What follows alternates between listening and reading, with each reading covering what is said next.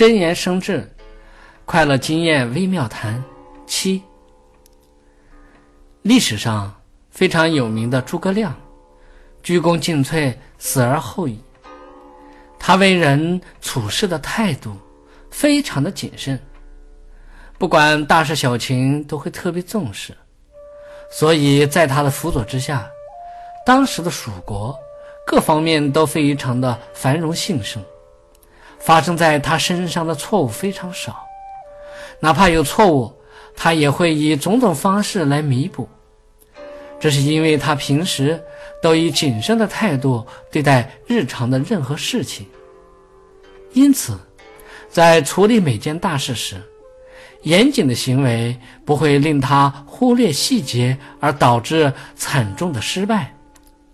而且因为能对大小事情一视同仁，更能依靠智慧掌握事情发展的规律，控制自己和对方大小之事。从而